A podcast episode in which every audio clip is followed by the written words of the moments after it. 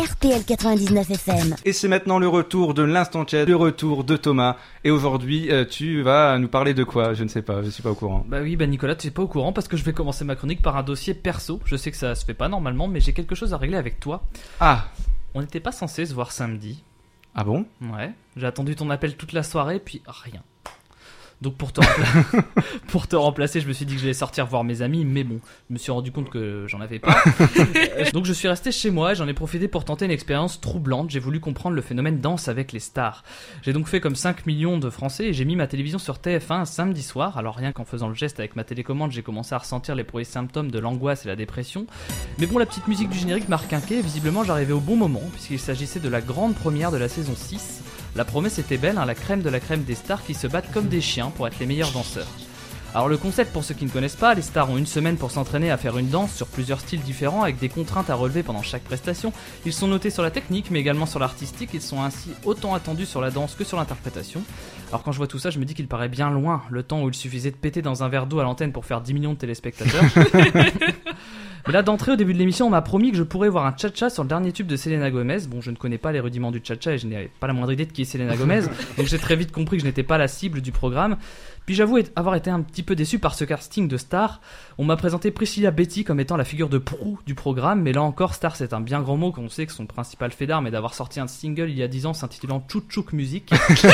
Attends, il y avait aussi euh, Teste-moi, déteste-moi. Voilà, et que, que, que des tubes, mais bon, je suis quand même allé me renseigner sur internet pour voir ce qui s'était passé dans sa carrière entre Chouc Chouc Music et aujourd'hui. J'ai pu lire qu'en 2006, elle était apparue dans une publicité pour le menu Happy Meal de McDonald's. Alors autant pour moi, c'est un peu une star. Non mais sérieusement, l'émission s'appelle Danse avec les stars, pas Danse avec les types qui ont fait une pub pour McDo. Parce que niveau casting, c'est vraiment inquiétant. hein. Il y a carrément des noms qui disent rien à personne. Par exemple, Loïc Noté. Moi, le seul Loïc Noté que je connais est responsable cuisson au KFC, un- dans un KFC sur- la 6. Mais ça m'étonnerait que ce soit lui. Donc j'ai cherché qui était ce jeune homme en tapant son nom sur Encarta. Euh, oui, je, je découvre donc qu'il a participé à l'Eurovision pour la Belgique. Bon, ok, c'est pas une star, mais au Il a moins il est, il est passé à la télé dans le show le plus regardé d'Europe. Et il a fini quatrième en plus. et il a fini quatrième. Ouais, ouais. Parce que derrière, t'as Olivier Dion.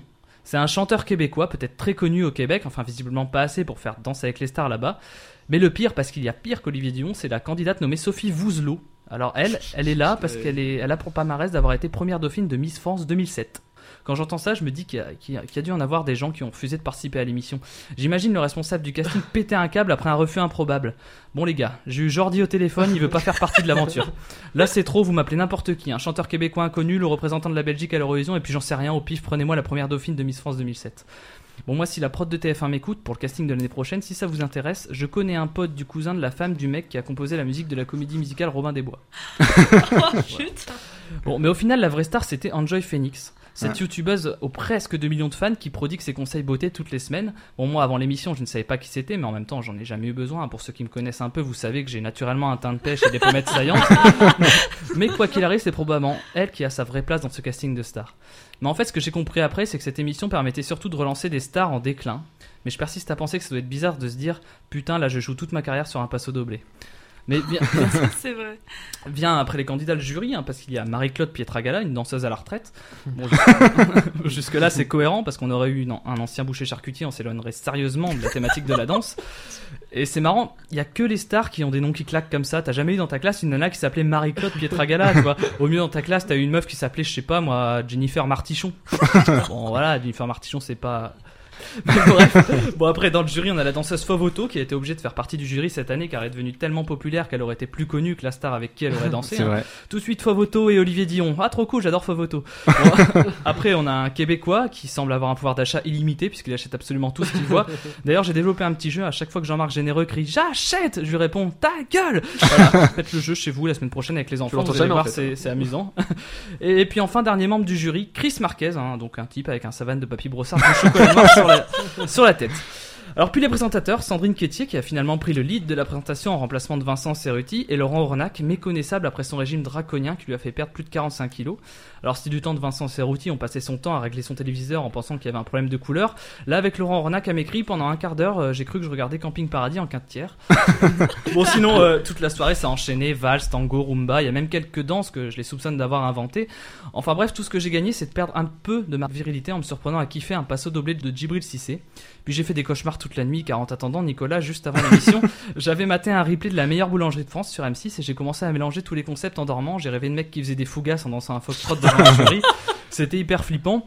Et pour terminer, je vais faire un pronostic sur euh, qui j'imagine intégrer le casting de l'année prochaine. Alors moi, je vois bien Stéphane Guivarch, Diams, Valérie Giscard d'Estaing et Franck des To Be Free. Mais la seule chose qui me ferait garder, ce serait la présence de notre animateur Nicolas, la seule star dans nos cœurs ici. Merci Ah. Thomas. Tu me vois en animateur ou en, ou en danseur? Tout. En tout Tout Tout est Ouais. fini entre nous Ouais. Voilà exactement, Lara Fabian. Pour terminer, eh bien merci Thomas. Bravo pour ton instant tiède. RTL 99 FM.